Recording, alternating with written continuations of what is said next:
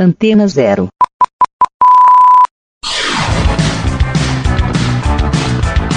Começa agora na Antena Zero. Let's Go Skate Radio.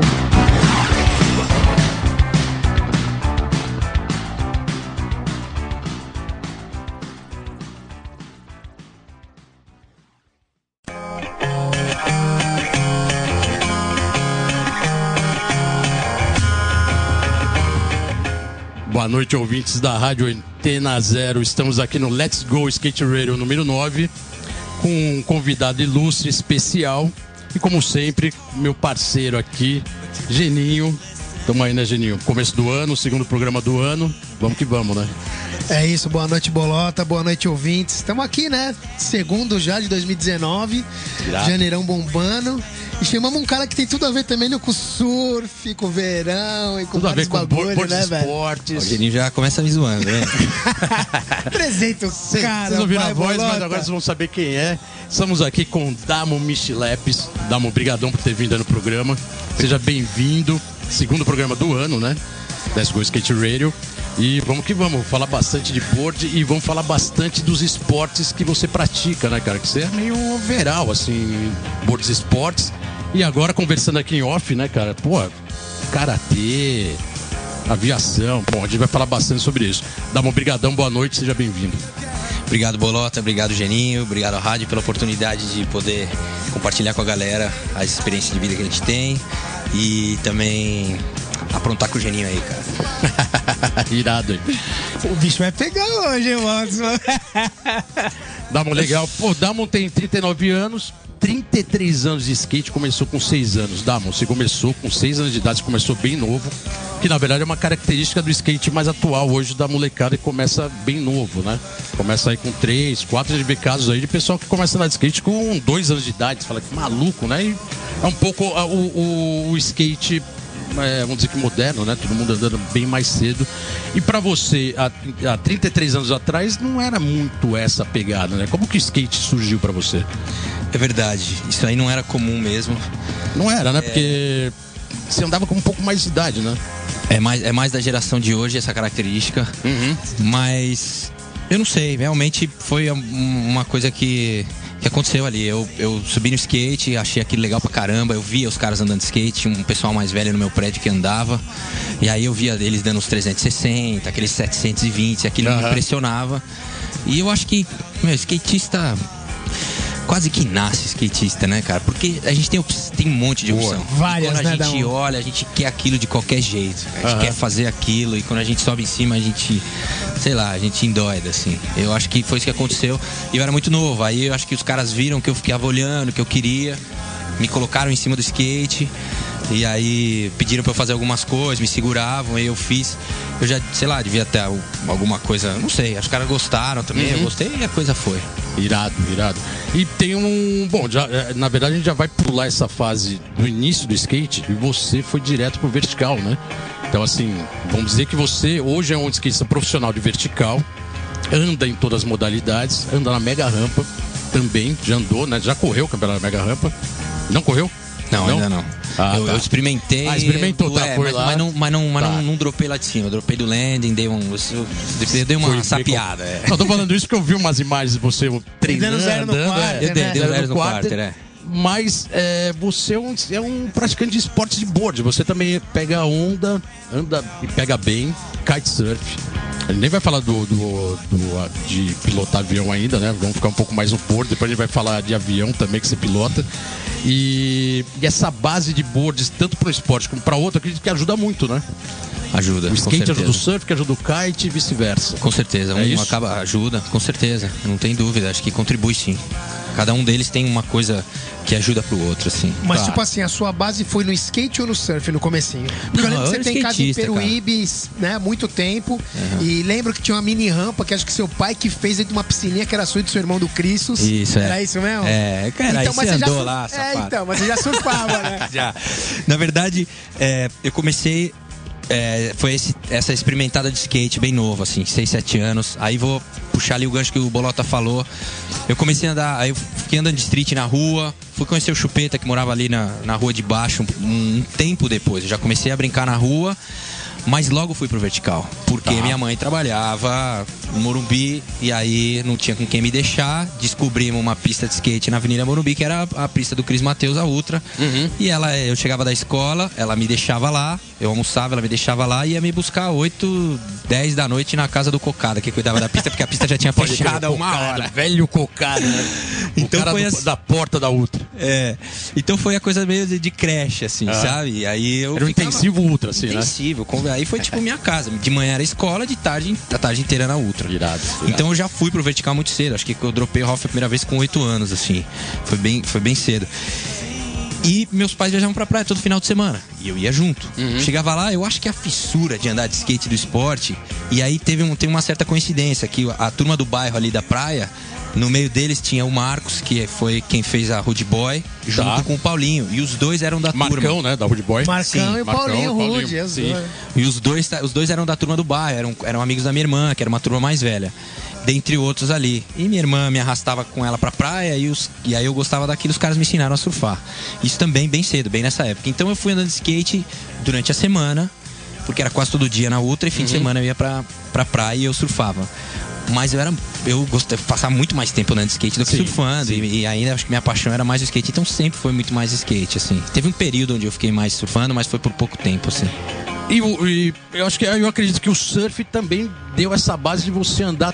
Assim, a parte técnica sua é muito interessante, né, cara? Então, Você é mas um- a gente fala do surf, Boto, os caras não conseguem entender que ele correu campeonatos, coisa- foi quase pro. Correndo campeonato de surf, velho. Caraca, correu campeonato- Não é surfar, eu vou colar no final de semana e vou pegar umas ondas, entendeu? É, é você, tudo que você fez, você levou no limite pra se profissionalizar.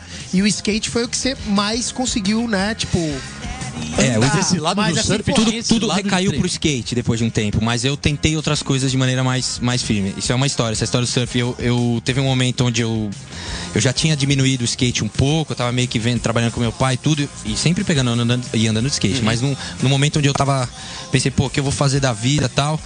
Aí eu, e eu tava surfando legal, os caras na praia estavam falando, pô, você precisa competir, você precisa competir, você tá surfando bem e tal. Aí eu falei, vou tentar.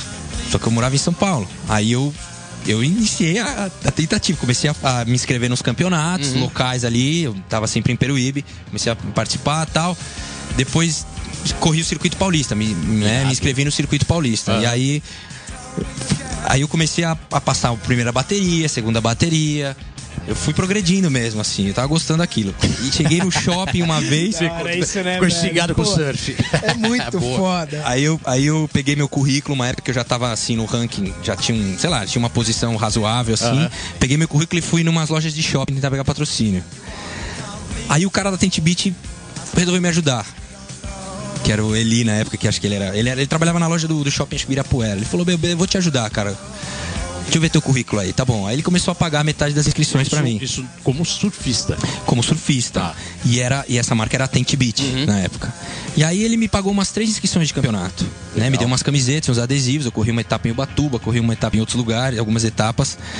E aí depois eu, eu realmente isso estava difícil pra mim porque eu tava em São Paulo sempre. Eu tava, acho que eu tava com 17, 18 anos, eu nem tinha carro.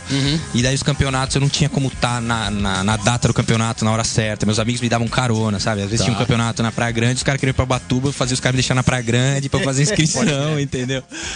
E aí também eu chegava pra competir, pô, a molecada que morava na praia era sempre mais difícil pra mim. Eu ficava em São Paulo, sei lá, eu tava fazendo, sei lá, musculação na época, andando de skate. E aí ficava complicado pra mim. Era, ia, ia ser um longo caminho. Aí eu fui desencanando e voltei pro skate com mais intensidade, assim. Tem- eu acho que tem um, um- um- um lado seu, que é até uma pergunta que eu quero fazer, porque eu acho que o skate tem, tem algumas maneiras que você começa a andar e desenvolver. Uma é você treinar. Treinar, porque, puta, mesmo que não leve jeito, você treinando uma hora você vai andar bem de skate ou qualquer esporte.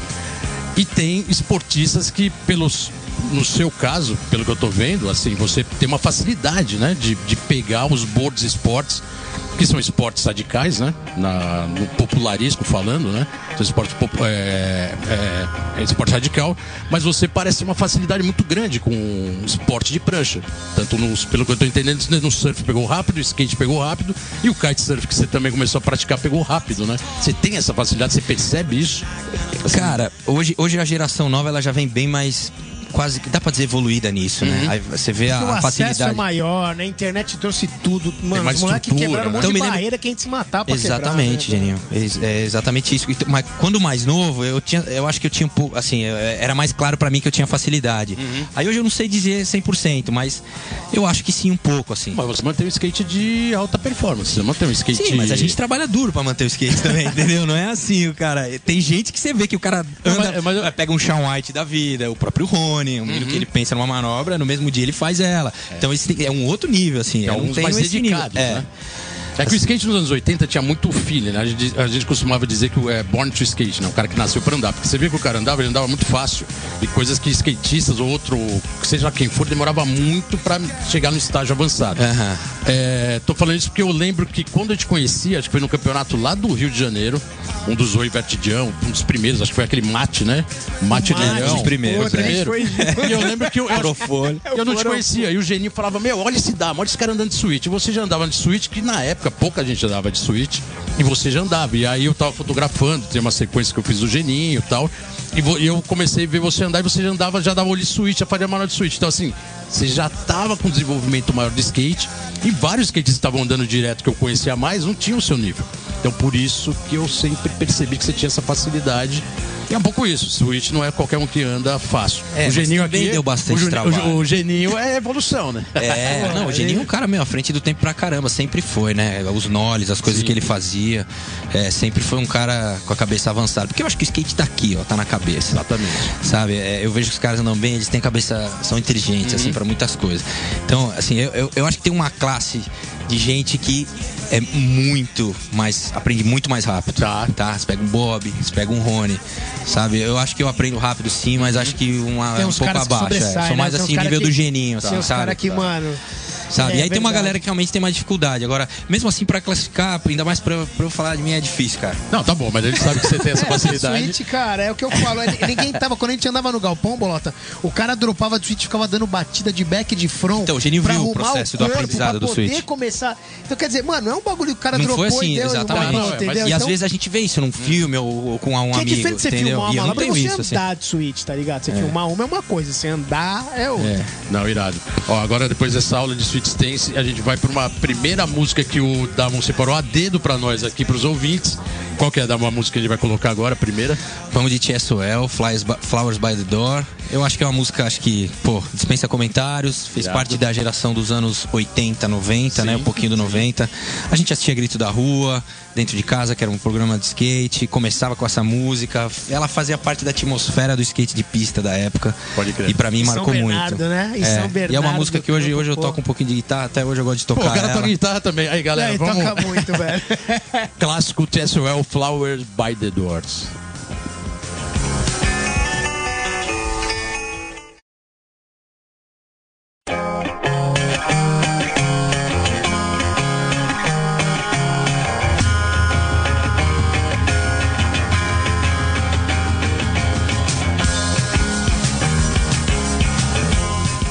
É isso aí, galera. Estamos de volta aqui no Let's Go Skate Radio, na sua rádio Antena Zero. Programa número 9, começando o ano bombando. 2019 chegou, 2019 né? chegou. Obrigado, Tem mais ouvinte, por ter acompanhado a gente. E hoje com a presença do Damon Slaps aqui. Chama o Sweet Stance, velho. Chama. Sweet chama. Não, eu vou, eu vou chamar agora um. um- cara, um, um fato que eu acho que foi bem marcante, né, cara, na, na, na- na sua carreira. E na verdade, isso aí eu lembro que na época deixou a galera toda em choque.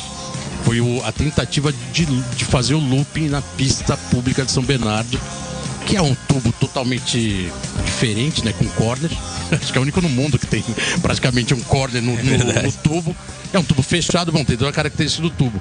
E você foi lá encarar de fazer o looping e, cara, quero que você conte, porque você já me narrou isso. As luzes no teto, teve um monte de dificuldade, né, cara? Como é que foi essa. Primeiro, como é que foi a iniciativa de falar, pô, vou lá fazer o looping e como que foi tem até as tentativas. Legal. Essa, essa história começou quando o looping apareceu pra gente aqui no Brasil. Que foi, acho que em Tampa, talvez a primeira vez. Não foi, Geninho? O Geninho me ajuda, que o Geninho é enciclopédia de skate também, junto com você, né, Bola? Não tinha dois caras melhores pra fazer o programa. É, o de passagem. em Tampa quebrou alguns, o Bob fez, Switch. Então, a primeira vez que eu vi foi na- na- na- nas imagens de Tampa. Historicamente, se a gente puxar, Ah, vai pela sim, verdade. Aqueles de anos 30 acrílico, lembra? acrílico, É, então, mas o 70. primeiro mesmo daquele formato é no Birdhouse, no filme do Hulk, que constrói lá na arena Na do arena, no México, México, pá. sim. E quem passa primeiro é Peter Hilt, todo mundo sabe disso, mas no vídeo o Hulk foi lá e passou, isso é Esse do Rock foi antes do, do evento de Tampa? Foi antes, Ah, foi, legal. foi o primeiro. Foi, Na É. real, foi o primeiro É verdade. daquele jeito lá de looping, né? Aham. Você entra de um lado e vai para o outro. Não é um looping fechado que você fica Exatamente. em looping, entendeu? Que a gente fala, né? Que não sai do lugar. Certo, é verdade. Que é o seu caso, por exemplo. É, que é só um que Não, meu, um meu né? Não, meu foi, foi em corner parafuso. ainda. Assim, foi pra frente. É, aquele meio corkscrew. não é causa não. que Não foi um construído corner, pra né? isso, né? Não. É, não, é, vou, vou dar. A gente chega ali, que o negócio foi complexo mesmo, cara. Não, vai, vai que realmente O- ali ninguém olha pra aquele tubo e pensa nisso. Essa é real. Eu achei que, que, que depois que eu, fizer- que eu tentei, acho que alguém fosse lá tentar. O vovô tava numa época boa de, de fazer looping também. Mas Ele falou que Difícil. queria, acabou não Ninguém indo. fez e a É. pista sofreu ultimamente, todo mundo sabe lá É que verdade. destruiu, nem sei se o looping tá do jeito que era, mas É. na bala da mão. Então, aí eu tinha visto ele em Tampa. É, eu também tinha visto o vídeo do Hulk, aquilo me deixou encantado. Eu vi os caras andando de ponta cabeça, falei, puta, cara, isso deve ser legal pra caramba e tal. Aí você fica aquela vontade. Parece um pouco, né, nos anos 80, você viu um negócio na TV, Aham. não pode fazer. Onde eu vou fazer isso? Aí. Aí o Bob acho que construiu na casa dele, tirou o teto, fez aquele evento, participou daquele evento pra cada um fazer uma, King uma of doideira. Skate. King of Skate. O Danny Way montou a Mega Ramp pela primeira vez também e concorreu, mas o É, Bob foi ganhou com o looping aberto e de switch. Ganhou Exatamente. a coroa, né? Aí ele, ele aí praticamente virou. Ele, ele- o Bob também é um cara que se dedica bastante. Ele começou a se desenvolver no loop e tal, não sei o que, construiu na casa dele. Aquilo ali eu ficava, fiquei olhando e interessadíssimo, querendo, pensando como que. Aí ele veio pro Brasil um tempo depois, no, no evento do, da Guaraná, e trouxe o looping. Primeiro Gás Guaraná, no primeiro Gas segundo? Festival, primeiro Gas segundo, Gas né? Festival, não sei se foi o É. primeiro, não vou lembrar, mas eh, teve em dois. Isso. Teve o looping, acho. Foi um, foi um evento com o Ralph com Corner e aí teve, ele trouxe o looping pra fazer. Então a, a- a ideia era ele ia, ele ia fazer e depois ele ia deixar pros amigos experimentarem. Pô, ia ser a minha chance, né, cara? Eu tentei no evento três vezes antes, assim, dei uma, consegui entrar uma hora no looping, dar uma feicada, até que os caras falaram, não, não, não, não, para, para, não pode. Aí eu fiquei ali, esperei a hora. Ele, aí no, no dia do evento mesmo ele foi, fez. E depois abriu pra galera tentar. Só que aí você tinha 10 caras desesperados dando rebate, tentando. Acho que até o Pedro Barros tava, que ele Cara, era criancinha. Eu tô lembrando disso que o Danny Way foi tentar passar, a hora que O ele foi Danny subir, ele Way. bateu a cabeça no teto e caiu. Nossa, pode crer, ele até o Danny deu foi ali na onda, cara. E era à noite também. À né? noite, Putz, foi muito louco, cara. Ah. Não tinha clima pra você tentar com calma. Eu gosto de fazer as coisas com mais calma. Mas eu tentei ali algumas vezes, eles botaram o colchão. E um fato marcante foi que uma, uma das vezes que eu tentei, eu tomei aquele tombo clássico que você fica com o corpo pra trás na subida, ele te cospe girando no meio. E aí O famoso escorpião, né, velho? Que o corpo, tipo, vira uma não cauda. tem controle, você fica voando, girando É, no meio, girando, e aí eu, né? você fica vendo o teto, é, o chão e o céu, o chão e o céu, o chão e o referência total, céu. né? Total, você fica. altura, Você não tem controle do voo, né? Aham. Porque daí nem como você vai cair. E aí fiquei. Aí pum, caí no colchão. Aí aquilo me assustou, mas tinha um colchão ali. Falei, ah, beleza. Naquela época o vovô também estava muito nos acertou, Estados né? Unidos, ele estava fazendo na casa do, do Bob lá, não sei se chegou a terminar, mas ele estava fazendo. Aí chegou aqui, ele já estava meio pré-pronto. Ele tentou, na hora que a gente viu que ele estava quase terminando, todo mundo meio parou. Ele foi e foi o único que conseguiu completar. Beleza, legal pra caramba. E eu fiquei com aquela vontade de estar com calma no looping. Meu, aí aquilo ficou, eu sou meio teimoso. Ah, eu fala, gosto de uma coisa. fazer. Cheguei lá em São Bernardo um dia e falei. Acho que eu peguei o Reginaldo, os caras da bike lá. Falei, meu, putz, meu, será que a gente consegue um colchão? Assim, mas eu não sei, eu tive a ideia, mas eu não sabia o que ia acontecer. Não, tinha, não, sabia, não tinha ideia do que ia acontecer, se ia dar certo, se não, se eu ia conseguir chegar no teto. Era só uma loucura, assim. Tá. Aí eu falei, aí ele falou, aí os caras foram super legais. Pô, eu tenho, a gente consegue uns colchões ali e tal, não sei o quê. Foi zero burocracia, tudo meio que abriu assim. Falei, ah, então vamos, vamos. Aí não lembro, acho que numa tarde pegamos os colchões, os colchões estavam tudo amassado, era, era pouco colchão. E aí eu pensei como que eu ia fazer, porque o looping é, tem a- em L, né? Tem um Sim. corner. Aí eu, eu planejei e falei, bom, vou vir lá de fora, lá de trás, entrar no tubo pra mim é backside. E aí eu falei, vou ter que fazer de back mesmo. E aí comecei a tentar. Só que Você, eu, bot... você é goof? Desculpa, você é goof? eu sou pé direito na frente. É goof. Eu precisava entrar. Aí eu entrei de backside. Aí eu não sei, eu, eu botei- não tinha colchão pra botar tudo embaixo. Aí eu botei eles mais na ponta, comecei a meio subir no teto e pular e cair no colchão. Então, essa, essa é. Aí o primeiro eu, eu queria aprender a cair. E, eu ficava, e eu tinha uma coisa na cabeça. Que foi aquele tombo que eu tomei lá, que se eu ficasse com o corpo pra trás se- é, na subida, ele podia me cuspir girando. Sim. Não tinha colchão pra ficar embaixo. A trajetória que eu meio que planejei, ela era meio em parafuso. Então só tinha Concreto. colchão na saída. Concreto, o Concretão. teto não é, não é o asfalto. O cimento, A né? textura é do o- teto é é o- lisa e é toda disforme. Aham. A gente tem aquelas lâmpadas que passam um skate, sei lá, Tem três dedos. né? Quer dizer, tinha vários obstáculos ali dentro do tubo, né? É, mas até então eu tava só jogando pra cima pra ver o que Uhum. acontecia. Eu comecei a perceber que o corpo virava, tava chegando meio de ponta cabeça. Aí eu fui entendendo como virava de ponta cabeça e sempre pulando no colchão. Só que o colchão na ponta. Aí chegou um determinado momento que eu percebi que eu tava já de ponta cabeça. O skate tava explodindo na lâmpada. Eu não tinha trajetória. Batia na lâmpada uma vez, o outro ele passava um pouquinho. E eu peguei a manha de, de ponta E cabeça. drena, mó adrena. Sempre, cara. Sempre, né? Sempre. Mas, eu, mas como eu, eu peguei a manha de, de cair, Uhum. e aí eu, eu ficava repetindo o movimento com calma, assim. Eu, eu sabia o risco que era o looping, eu, eu sou mais, mais tranquilo pra, pra me desafiar, assim.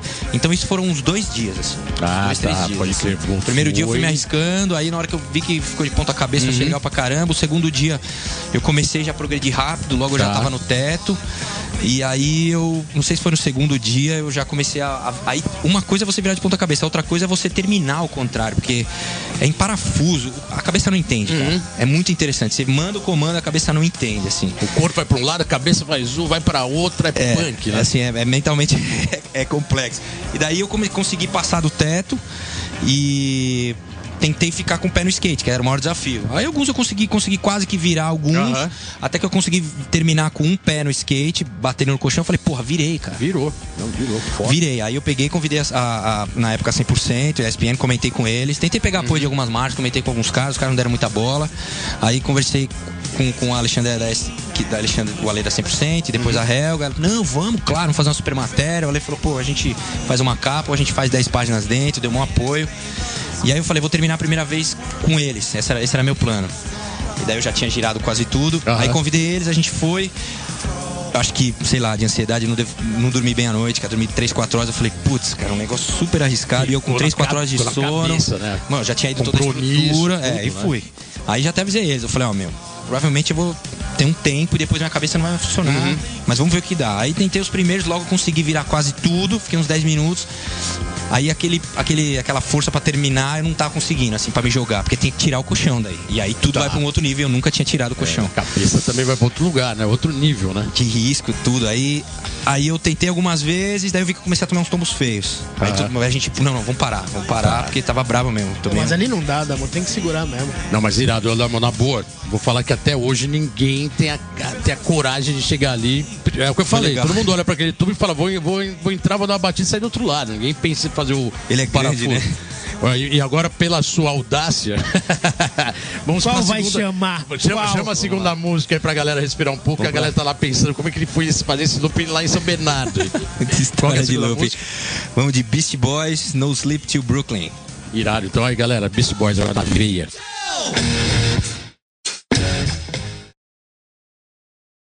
Let's go skate radio, skate radio, skate radio, skate radio, skate radio. É isso aí, galera. Estamos de volta aqui no Let's Go Skate Radio número 9. Bem-vindos a 2019. E vamos por tudo, né, Geninho? Puxa vida, né? 2019, velho. Começou o ano, vamos que vamos. E hoje aqui, convidado ilustre, Damon Michileps. Damon, board esportes na veia. Puro, né? Puro, né? Switch, looping. Vem mais, vem ah, mais. Calma que vem mais, velho. Skate na veia, surf. Mas tem um lance bem legal, né, cara? Que, pô, a gente tem que tocar nesse assunto, que é a sua, a sua habilidade, vamos dizer assim, quase profissão de. Como que se diz? Piloto de avião? Como é que. É, aviação, piloto. Aviação, né? Aviação, pilota. Já vi vários vídeos seu voando e. Como que começou? Porque, na verdade, a gente vê que essa habilidade com boards, você. A gente falando em off, você pilota como se estivesse andando de skate. É, dá umas manobradas, você não né, pode falar. Manobra, aí tá voando, aí joga, joga asa pra lá, Cê dá é uns louco, eu já slides. tava num desses, velho. O Foi já louco. tava aqui em pânico e já sentiu esse drama e você, não, a gente dá, dá uma arrumada no ar ali, dá uns slides pra cá e pra lá. bizarro. E pra quem não entende aviação, fica em pânico, né? Não, são manobras normais pra, É, pra, pra você. pousar. Tipo, é, pode dar o loop também de avião, não pega nada. Né? E como, como começou isso na aviação? Como que foi essa iniciativa sua? Como surgiu? E, e sua família, seu pai tinha um avião, né? É, na verdade, essa, essa paixão eu peguei, um, eu peguei do meu pai, ele, ele- Meu pai é muito apaixonado pela aviação Uhum. até hoje. E. Eu, e quando ele fez o curso, quando ele fazia o curso dele, inclusive eu conhecia a pista de Atibaia, porque ele fez, fez o curso em Atibaia, ele ia muito pra lá e levava a gente, a gente ficava lá no aeroporto enquanto ele ia voar. E a gente, depois a gente descobriu a pista, ele deixava, me deixava na pista. Ele Irado, ia voar, Bem e depois ia me buscar na domínio. Aham. E, e Que muito- animal isso, hein, útil ao agradável, É. né? Muito legal. Muito legal, cara. E aí, e aí ele. Bom, cresci vendo ali as coisas. Quando deu 16, 17 anos que eu podia fazer a habilitação, eu comecei a, a, a fazer a, a de piloto privado, que é a básica. Fiz, comecei, parei 200 vezes. E aí- Cabuloso, e aí né? tem uma coisa engraçada que quando você. Todo moleque quer se livrar do exército. E daí, como eu tava fazendo curso de piloto, você se, você se alistava na época, acho que não sei se hoje ainda é assim, na aeronáutica, e aí o que você fica meio na reserva até você entregar o brevet. Você entregou o brevet, você tá livre. Você não precisa nem correr risco. Eu e meu irmão começamos a fazer o curso, já fomos lá direto, se alistamos. Só que a gente não terminava o curso. Porque andava de skate, tava fazendo outras coisas, voando Seu bem irmão também molecão. voa? Meu irmão ele fez o curso até a metade. Legal. Depois parou. Uhum. E aí não terminava, meu. Aí cada seis meses tinha que ir lá na aeronáutica, no Comar 4, lá e carimbar o negócio. Uma hora o, o- o sargento, sei lá o que, falou. Faz dois anos já eu tava fazendo isso. Falou, amigão, você não vai terminar essa habilitação aí? Falei, não. Ele falou, você quer servir? Eu falei, não, tá bom, vai embora, vai. E carimbou. E aí eu Liberou. fiquei livre, é. Dispensou. É. Mas aí eu, eu enrolei. Deixei essa habilitação meio parada. Uhum. E aí depois foi, no momento depois, isso com 16, 17 anos, depois no momento, no momento depois que eu comecei a me dedicar mais pro skate como profissional, tudo. E aí teve uma coisa curiosa, no momento onde eu tava até bem no skate, que minha mãe faleceu. E meu pai Tá. ficou um ano, dois anos em casa e acabou mudando pro interior depois. Isso pra, pra Uhum. mim, pro meu irmão, foi um baque muito grande. E aí eu, eu fiquei bem mal nessa época. Eu levei um, sei lá, uns dois anos assim pra voltar à vida normal, Tá, assim. pra E eu tava num momento. tudo. É, Tá. Foi uma coisa emocional sem controle, assim, sabe? Foi uma desestruturada bem difícil. Foi um divisor de águas na minha vida esse momento. E eu tava num momento super bom no skate. Assim, os patrocinadores estavam falando, meu. Estão falando que você vai ser o próximo campeão mundial, sabe? Irado. Teve uma época na Globo, o Geninho sabe que a Globo tava querendo um outro ídolo, foram perguntar pro Bob, o Bob apontou eu e o Otávio. E aí a Globo veio em cima de mim. Foi bem nesse momento onde tava tudo muito fervendo, assim, pra mim. E foi meio que uma ironia do destino. E aí eu eu, eu peguei e falei, bom, eu vou demorar um tempo pra levantar. E aí, patro... e eu conversando com os patrocinadores, eu percebi que eles não estavam nem aí, é mercado. Né? Eu, eu falei, a casa vai cair pra mim. Só que como eu tava bem, eu sabia que isso ia durar um, um tempo. Tá. E aí eu não sabia com quanto tempo eu ia levantar, né, ganhar aquela força de novo pra continuar a voltar pra competir e tudo. E eu aproveitei e. Você tá falando mais 2007, 2008, mais ou menos? Hum, isso aí foi em 90 e... Ah, 90. Não, acho que, acho que em 2004, vai, vamos Tá, dizer assim. não, porque em tá 98 minha mãe faleceu. Aí teve um pós ali, sabe? Certo. Porque acho que foi 2001 eu fui revelação de vertical, alguma Uhum. coisa assim. O Geninho sabe mais que eu, toda hora olho pra ele, porque.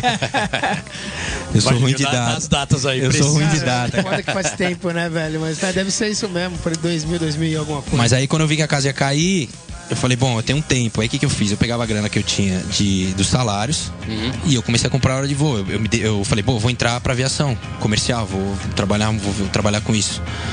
E foi o que eu fiz, né? Fiquei, sei lá, uns dois anos na mar- nas marcas ainda. E eu comecei a pegar a grana que eu tinha e comprar hora de voo, pra, né? Pra continuar os cursos. Que aí você faz um curso de piloto comercial.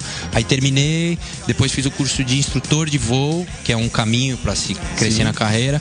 E comecei a dar aula em escola, em aeroclube. Você foi instrutor de voo e também atuou na área comercial? Também não. Eu fiquei, assim, eu fui. Área comercial, quando você diz área comercial, seria de avião civil, de. É, é, é porque na verdade os avião nomes. de grande porte? Não. Né, não, eu não fui pra linha aérea, né? É isso, pra linha É, porque na verdade a aviação comercial é tudo que gera grana. Então, se, se você é piloto particular de alguém, é uma área comercial. O Tá. instrutor de voo também é aviação comercial. tem várias opções. Mas é, eu comecei como instrutor, depois eu saí da- das escolas e fiquei piloto particular de um cara por uns dois anos. E depois acabei mudando pra praia e tinha uma escola lá, fiquei dando aula, mas aí já era mais ultraleve, um ultraleve avançado que a gente chama, não é aqueles ultraleves Tá. abertos. Dei aula por mais uns anos ali. E depois fui, fui parando de voar, fui voltando mais a andar de skate. E aí ficou mais Mas a como hobby. pergunta, na verdade, que não quer calar é quem tá lá Tudo bem que eu vou falar de avião comercial, que é onde o. Vamos dizer que o Harris mortal anda, né? ninguém anda na cabine, ninguém voa ali na cabine e fica ali à mercê do voo e não sabe nem o que tá rolando lá na cabine. É, essa é a realidade. É, Quem fala com o piloto a- a- fala com uma naturalidade que parece que tá andando de carro e andando de skate, né? Porque não, você vai, voa, não sei o quê. A gente sabe que não é bem. Quer dizer, a gente imagina que não é bem assim, né? É muito técnico, tem. E, e é, uma, é, uma, é um meio de transporte muito seguro, né? É, Você colocaria assim, vo- você hoje encararia de pegar um avião, tudo bem, você falou que tá não tá pilotando tanto, mas no auge você pegaria um avião comercial, Gol, Tocaria esse voo normalmente? Claro. Assim, pode ser que é tão simples assim? Não, não. Assim, sim e não. Assim, avião é, ah, tem, pra- é, é papo de piloto isso, mas ele- Aham. às vezes a gente fala, ah, avião é tudo igual. Realmente, a, ca- parte básica do avião é tudo igual. É, tem asa, você tem cauda, você Aham. tem motor, né? Você puxa o avião sobe, você empurra o manche, ele desce, acelera na mão, acabou. Isso Tá. é básico para todos os aviões, praticamente. Só que aí você tem a complexidade de cada avião. Então você estuda cada avião. É a máquina, A né? máquina. A máquina. A diferença de velocidade de um Boeing para um avião pequeno. Mas é assim, a estrutura você tem inteira de saber Sim. voar e de saber. Pô, É diferente todas- de eu sentar num Boeing e, e a primeira vez experimentar e de uma pessoa que nunca voou. Não, tipo aqueles filmes assim, pânico no avião, aí depois Ah, sai o cara lá. lá. de trás e fala, pode deixar que eu toco o avião. É, aí vai lá. uma emergência, Ah, e aperta o botão, pá, e o cara salva. A gente tentaria, mas é. é, é A gente é imagina que sempre que o Damon é, mano, salva. Não, dá, eu sei que é o caso à parte. Vai chegar e falar, não pode deixar que eu toque esse avião beirando o mar, assim, Nossa, sobe. não, não sei, cara, é uma complexidade grande. Um Boeing é um, é uma- é um mundo ali dentro. É, né? pô, só que tem é muito botão, botão, ali, é. não é fácil. Mas cada né? avião, cada máquina tem o seu curso, né? Você tem que saber como, Todos. né? A partir, avião, assim, avião pequeno, até o pequeno, quando você vai começar a voar numa escola, ele- você faz um curso do avião, de, um- Uhum. de, de- de um- duas horas, por exemplo. Aí de um Boeing, quando você entra numa companhia, você fica um mês estudando só o avião na teoria. Depois você começa a voar de olheiro, vamos dizer assim, né? De- Tá. Aí depois você senta na cabine com o cara te observando. O top todo um da aviação pode dizer que é. São os Boeings, vamos colocar assim? São, é, É, você tem, você tem uma divisão que vai pro caça, que são os, né, a tecnologia alta, é, os caças e os Boeings, né? Uhum. E os caças eh, são muito, é muito complexos também? Cara, imagina um avião que voa 2 mil km por hora, cara. Só que eu acho que é bem mais fácil. Quer dizer, por- pousar num porta-aviões, aí eu acho que só no joguinho, né, cara? É morte Pô, certa. Sai pro porta-avião é bizarro demais. É muito velho. louco, né? Eu É, eu também vejo acho na TV, incrível, aí, cara. aí tem uma.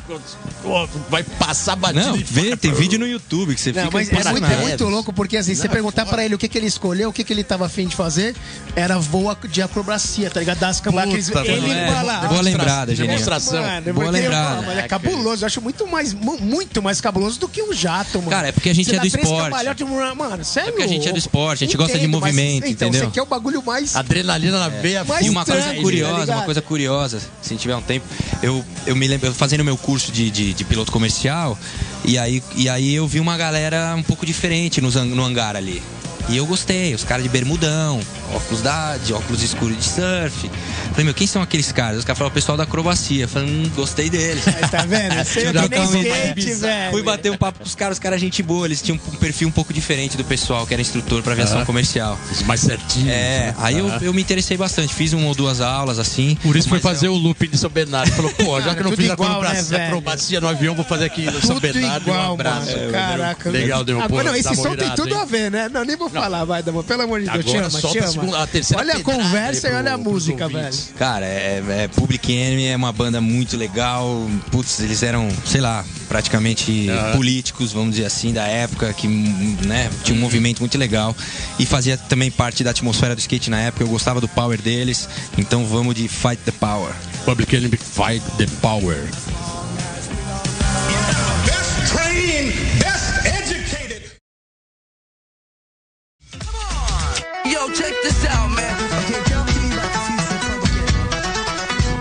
Já que nesse início de ano as atenções do skate mundial estão no Rio de Janeiro, a Spot Lab abre suas, as suas portas né, para o Skate Camp a partir do dia 15 de janeiro, com a primeira turma que vai participar dos workshops de fotografia, de sticker e vai, ser, e vai ter muito skate, né? Naquele bolzinho bem louco. A Spot Lab fica na Ilha da Gigóia, na Barra da Tijuca, Rio de Janeiro.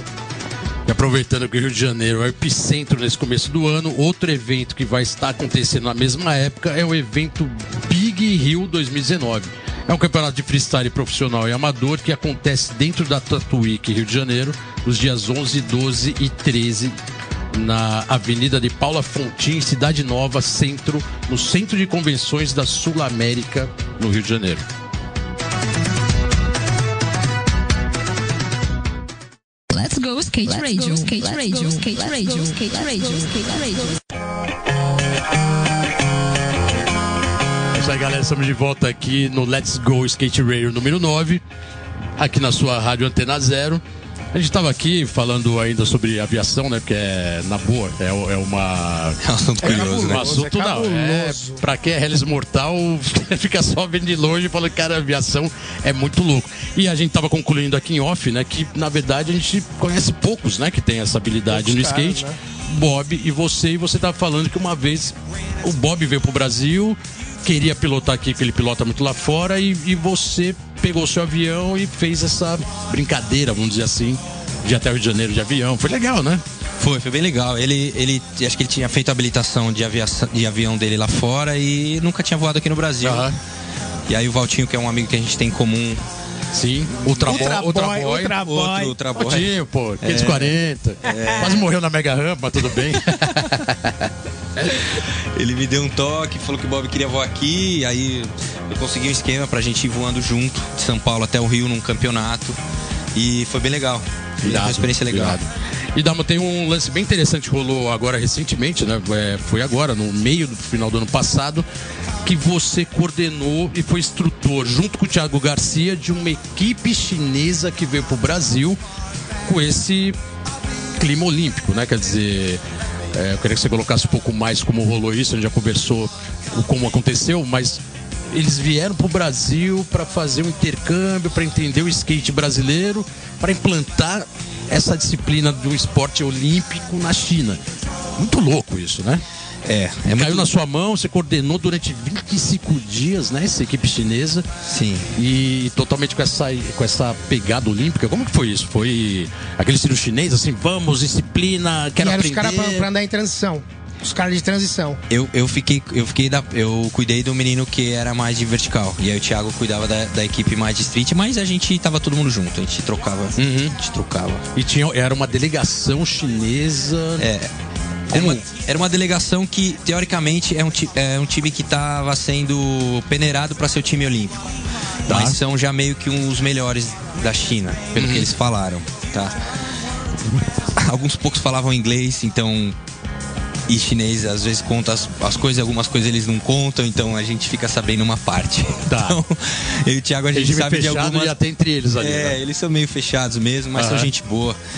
E aí, a gente. É, Bom, pelo que você falou, você- que você tocou no assunto da pegada né, né, de chinês, né? A disciplina. Sim e não. Era skate todo dia. 8 da manhã a gente se encontrava e ia para uma pista que a gente tinha designado. Com uma agenda, nos 30 dias já quase pré-pronta, com poucas mudanças. Legal. E. Porém, assim. Cerveja e cigarro o dia inteiro. Que é a cultura deles. É mesmo. Então, assim, no meio de um dia, a gente suando lá, todo mundo treinando, e aí o team manager ia lá no bar, comprava uma cervejinha e distribuía a cerveja. Queria que todo mundo tomasse cerveja com ele. Os também. Todo mundo, todo Que mundo. louco, hein? E diria, hein? Todo mundo. China? China. China style, man. Style. É, mas assim, os moleques, claro, alguns não tomavam, alguns tomavam uma, uma cervejinha só e continuavam andando. Ninguém bebia Tá. pra caramba porque tava andando de skate.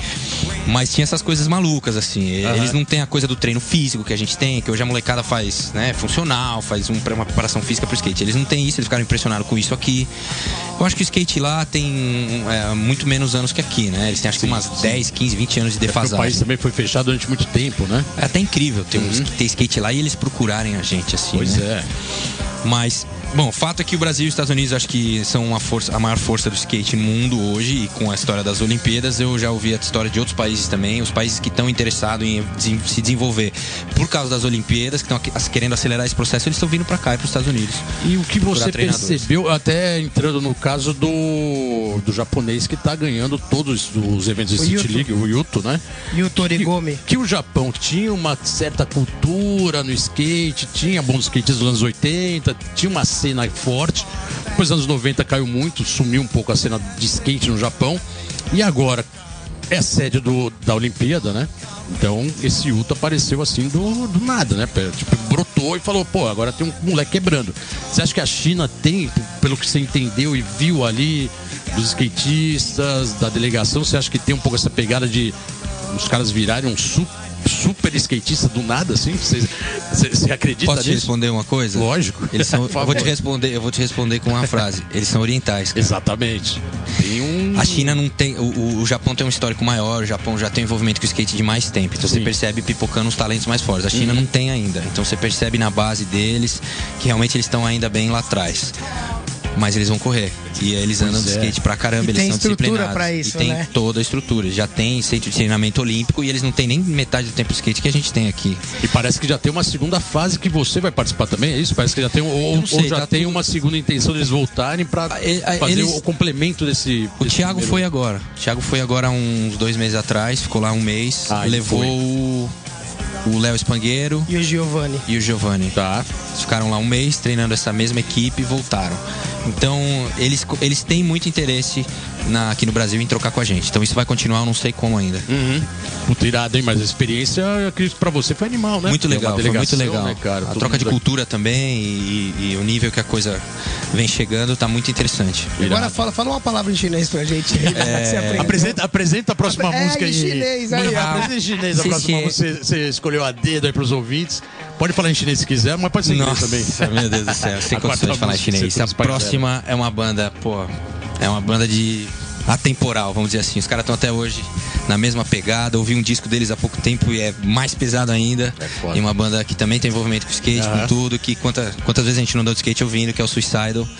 Então, Join the Army, que é uma música forte deles, que eu gosto muito. Suicidal Tennis, Join the Army, Vênice na veia. Chama.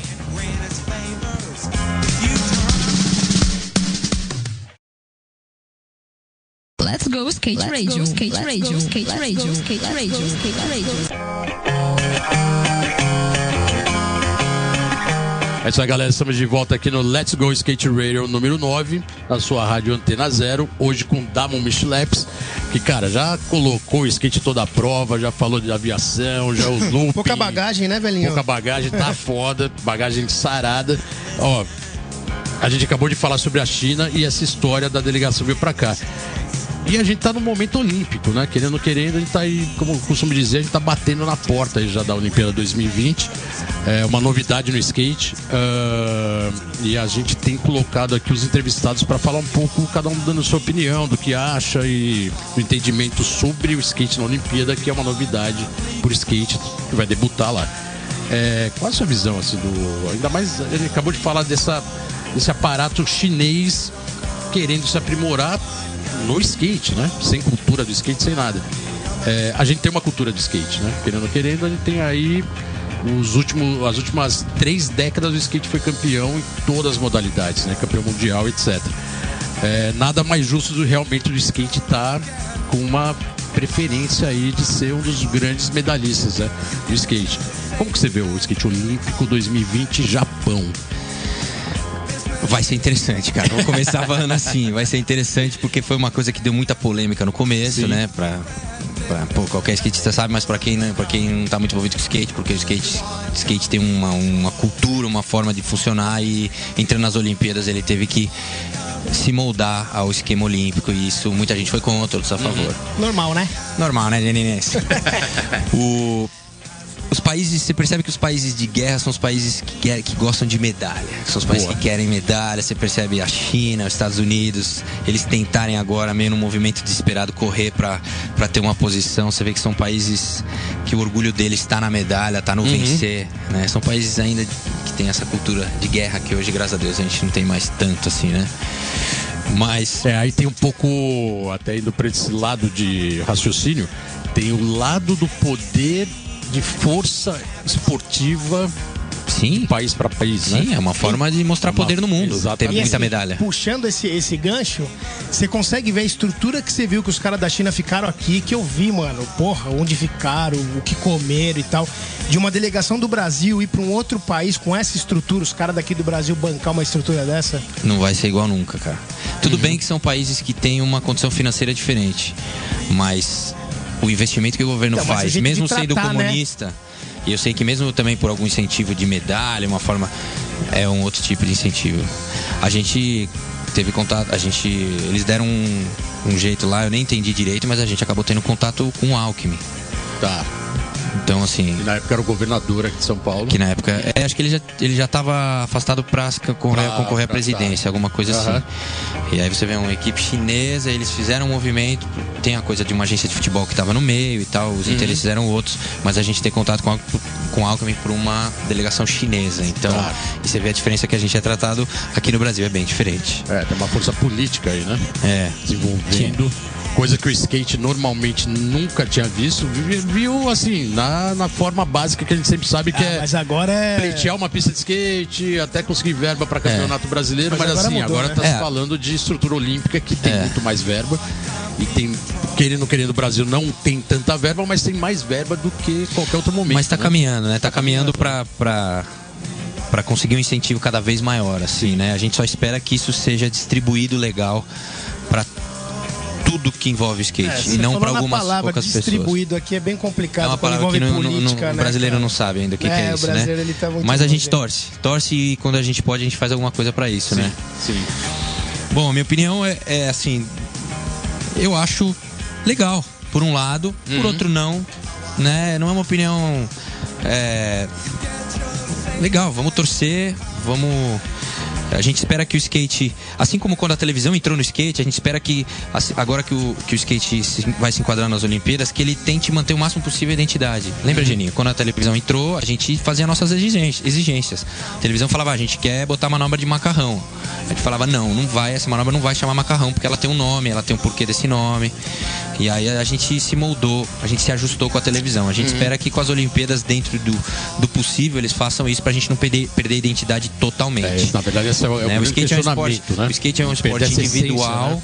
É skate é, é um esporte que questiona um monte de coisa social que eu gosto, toda uma sou a cultura, favor. né? Envolvida. E eu acho que isso ainda, ainda existe esse questionamento, então você largar isso pra se moldar só por questão de dinheiro e de, de estrutura e status da, da- de, de Olimpíada eu não acho legal. Uhum. Então eu tô torcendo pra que a coisa se ajuste da melhor maneira.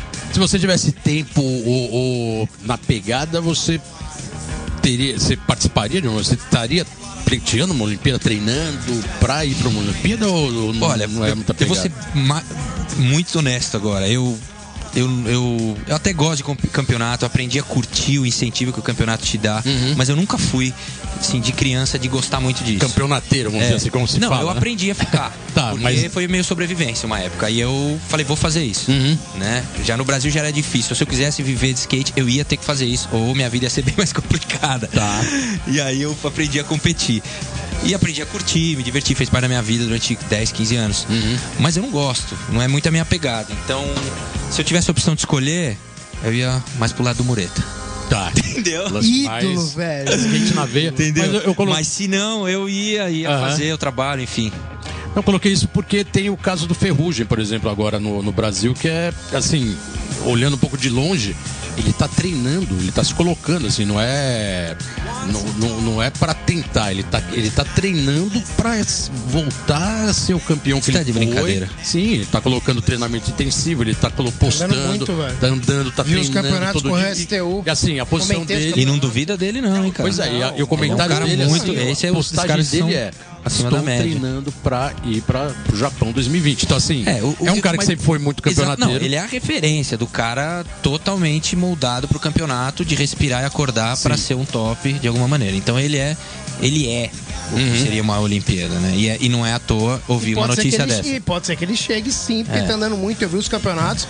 E esse ano provavelmente ele vai estar no Street League agora, semana aqui, nesse final de semana. Vai estar. Eu acho que, Geninho, acho que, pô, a gente, você pode dar tua opinião, acho legal a gente falar disso. A gente começou a andar de skate pra se divertir na rua e é isso que a gente gosta até hoje. Eu, eu Uhum. ligo pro Geninho pra gente andar de skate hoje. O Geninho me liga, vamos andar? Vamos. Eu vou lá e é divertido pra caramba. Isso é o que eu mais gosto de fazer. Legal. Então, só que a gente, pra ajudar o skate também, eu acho que a gente fez também, não pra Uhum. gente poder sobreviver só, ter salário pras marcas e tudo, mas pra gente ajudar o skate. Porque se a gente pudesse, tivesse uma outra forma de fazer grana e contribuir pro skate, eu acho que a gente faria. Que não fosse campeonato. ao skate, né?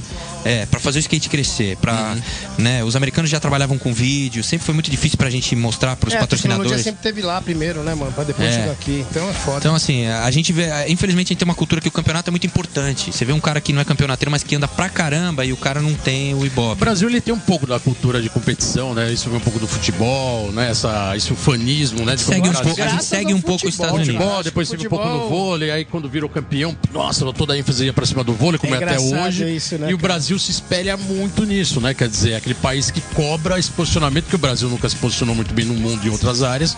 No esporte era uma solução pra ter destaque, né? Então, assim, se um, se um Pedro Barros, por exemplo, ganha uma Olimpíada. E vou mais longe, hein? No surf demoraram pra ser campeão mundial, né? Pra Quando ele caramba. tava aí com 30 títulos, eu até brincava com o pessoal do surf, os caras, pô, a gente nunca foi. Ele fala, pô, desculpa, Porque os americanos e os australianos, os O caras são skate muito mais já é quadrados, mais muito 30 mais competitivos do que o brasileiro. Exatamente. Né? Então a gente torce, se, se, se amanhã entrar, vai ser bom pra, se o Brasil amanhã ganha a Olimpíada, vai ser bom pra todo mundo, o mercado cresce, tudo tá crescendo. Mas é na base de campeonato, o skate art mesmo, ele tem que ter um crescimento independente, Sim, porque não sim. vai ajudar. Irado. Chama então. Dá né? bom, chama, chama, aquela chama, música chama, chama. agora que essa vai ser porrada. Puta, agora é pauleira, hein, meu? Pauleira, hein? Segura aí, meu. Baixa o som aí pra quem não gosta de som pesado, porque quem gosta levanta o som que vamos, de uma, vamos com uma banda que, putz, eu gosto desde sempre, ouço até hoje, de vez em quando, quando eu tô com gás pra, pra aguentar um som pesado. O clássico bom e velho Pantera. E a música mais clássica deles que é a This Love. Irado. Pantera This Love.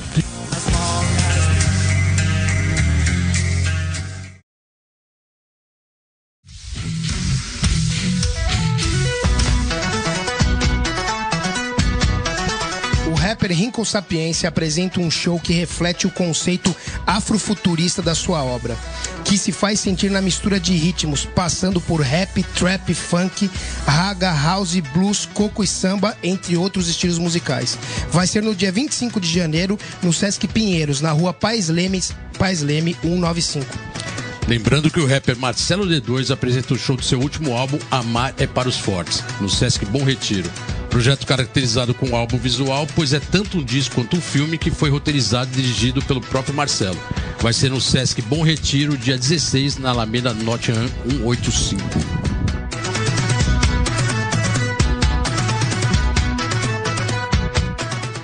Let's go skate radio, skate radio, skate radio, skate radio, skate radio.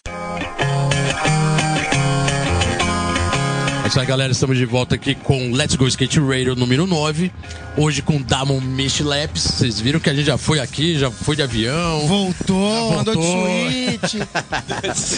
pegou onda.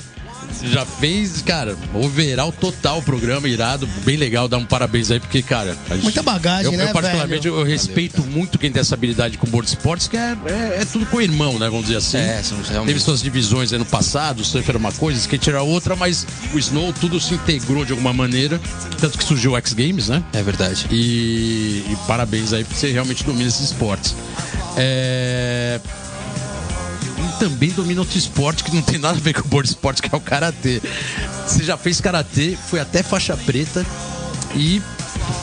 Louco, né, cara? Porque isso aí ajudou também os esportes, né, cara? É, isso na verdade foi um período na minha adolescência, ali antes da adolescência, uns 4 anos, desde os 14 até uns 16, 17, mais ou menos, sei lá.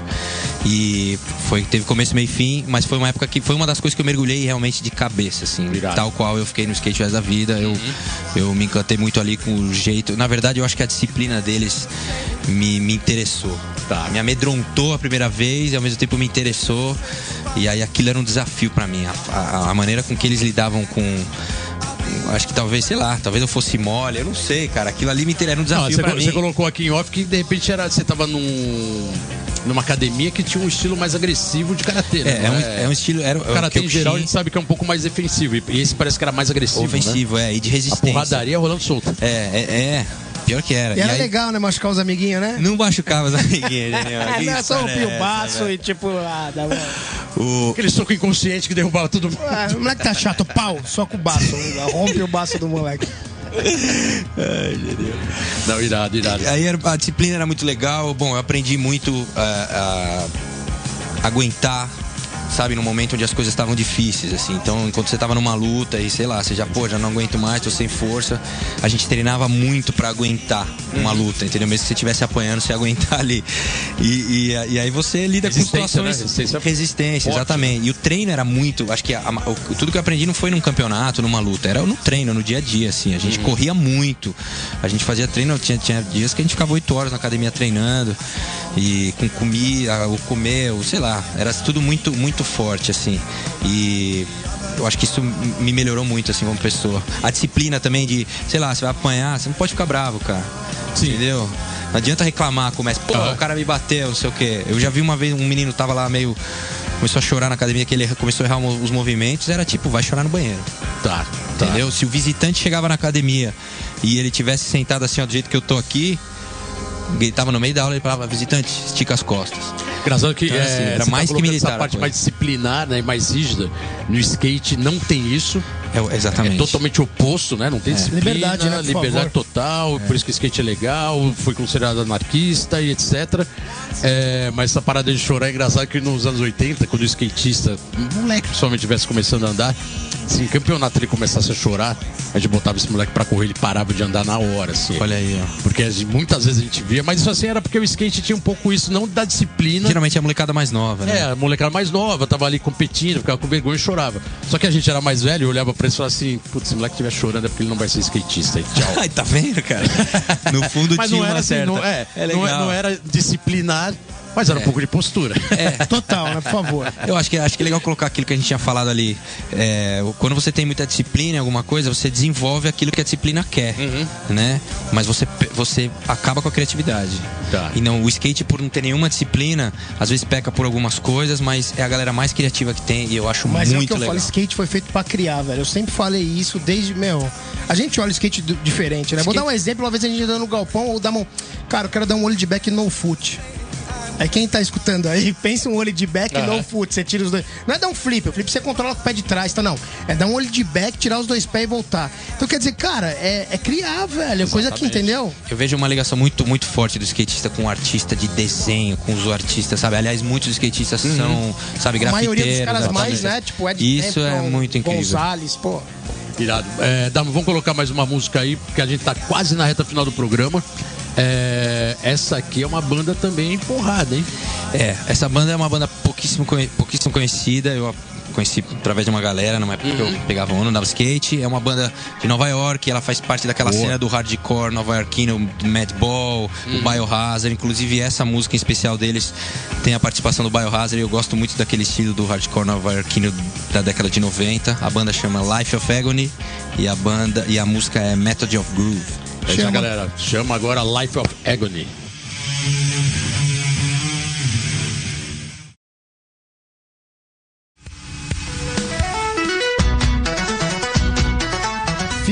Phil Anselmo, né? Que a gente escutou o Pantera que o Damon pediu aqui, muito style.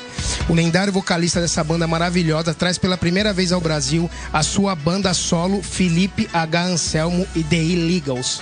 Vai ser a única apresentação em São Paulo no dia 26 de janeiro, sábado, no Tropical Butantã. Trash pesado. A banda Venom Inc. toca pela primeira vez em São Paulo no dia 1 de fevereiro, sexta, no The House, antigo hangar 110. O endereço você já sabe, Rua Rodolfo Miranda, 110, Bom Retiro. Isso para relembrar os velhos tempos de hangar.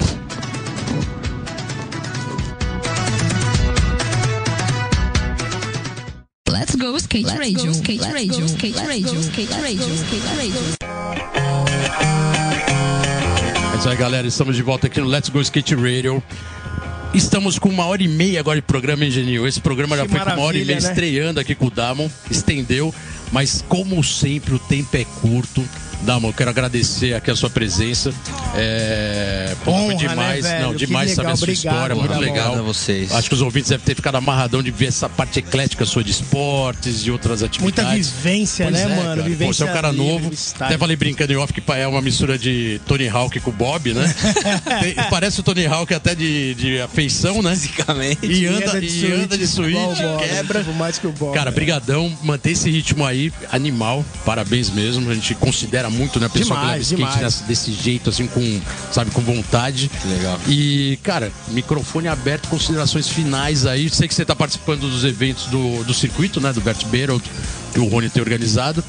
Dá uma deixa aí sobre o circuito, né? Você ganhou uma das etapas e microfone aberto, agradecimento geral. Obrigado, cara. Bom, o Vert Battle eu sempre vou ajudar, vou participar no que der. Tô, curti participar pra caramba, já é o terceiro, quarto ano. É, ganhei as duas etapas como Master, as duas primeiras etapas na categoria Master. E é o que tá praticamente segurando o half pipe vertical nesse Exatamente. Uhum. período, graças ao Rony. E tô com ele, tô com o vertical. Tamo junto, Geninho no Vert também. Vamos ali, né? Faz tempo que eu não vertical não há de morrer. Tá de comentarista. não, não, vertical never. Never ever. Cara, é. Eu achei. A primeira vez que eu vi o programa, eu achei demais, cara. A iniciativa, a gente conversou antes de você começar o programa. E depois eu vi acontecer super rápido. Cara, não tinha um cara. Um dos caras melhores, tem alguns outros bons comunicadores, mas o Geninho, a cabeça do Geninho é incrível. Tudo que eu preciso saber do skate que vai a fundo que eu não entendo, porque como eu faço outros esportes, eu não tô tão a fundo no skate, eu pergunto pra ele. Aham. Cara, eu ouvi ah, alguns, ouvi o do Rony, ouvi o do Mancha. E ter esse programa nessa pegada Mai Tatola, da 89, cara, com, com um skate realmente, vamos dizer assim, intelectual, que traz as nuances de cada fase, de cada um no skate, é muito legal, porque é o único programa que traz história. E eu acho que a gente tinha conversado até antes, Bolota, eu tava com uma iniciativa de querer tentar fazer umas palestras, alguma coisa, que eu acho que é uma coisa que meio que se perdeu Tá. né, com a- o processo de mudança muito rápido no skate é a história. E eu acho que a gente precisa resgatar isso. Parabéns, eu tô contente pra caramba de estar aqui. Pô, obrigadão. E, meu, programa tá demais. Vamos com tudo, eu sou fã do Irado. programa. Pô, Damon, brigadão. É, É, skate realmente puro, né, só- isso só incentiva a gente a fazer o programa a ideia realmente é essa mesmo, né? Trazer o pessoal para falar, contar história. Eu acho que nessa época de internet a coisa pulverizou demais. É, e a gente que veio de uma área de mídia, né? Eu na revista, o Geninho na TV, a gente sabe que isso é fundamental para os ouvintes, praticantes. Obrigadão pela presença, parabéns Tá novamente. Skate vou mandar na amanhã, te sempre. ligo pra gente andar. E galera, estamos aí agora com uma hora e meia de programa, né, Geninho? É Estamos aqui né? finalizando. Semana que vem tem mais. Obrigado, feliz ano novo, começando Valeu. 2019. Semana que vem mais Feliz, Let's feliz Go. 2019 pra todo É mundo. isso aí. Vamos mandar Let's skate. go, skate radio. Let's Go Skate Radio. Nós. talk,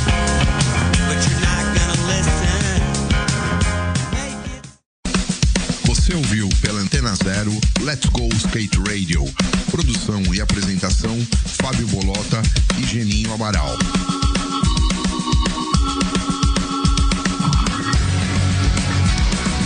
Let's Go Skate Radio, Skate Radio, Skate Radio.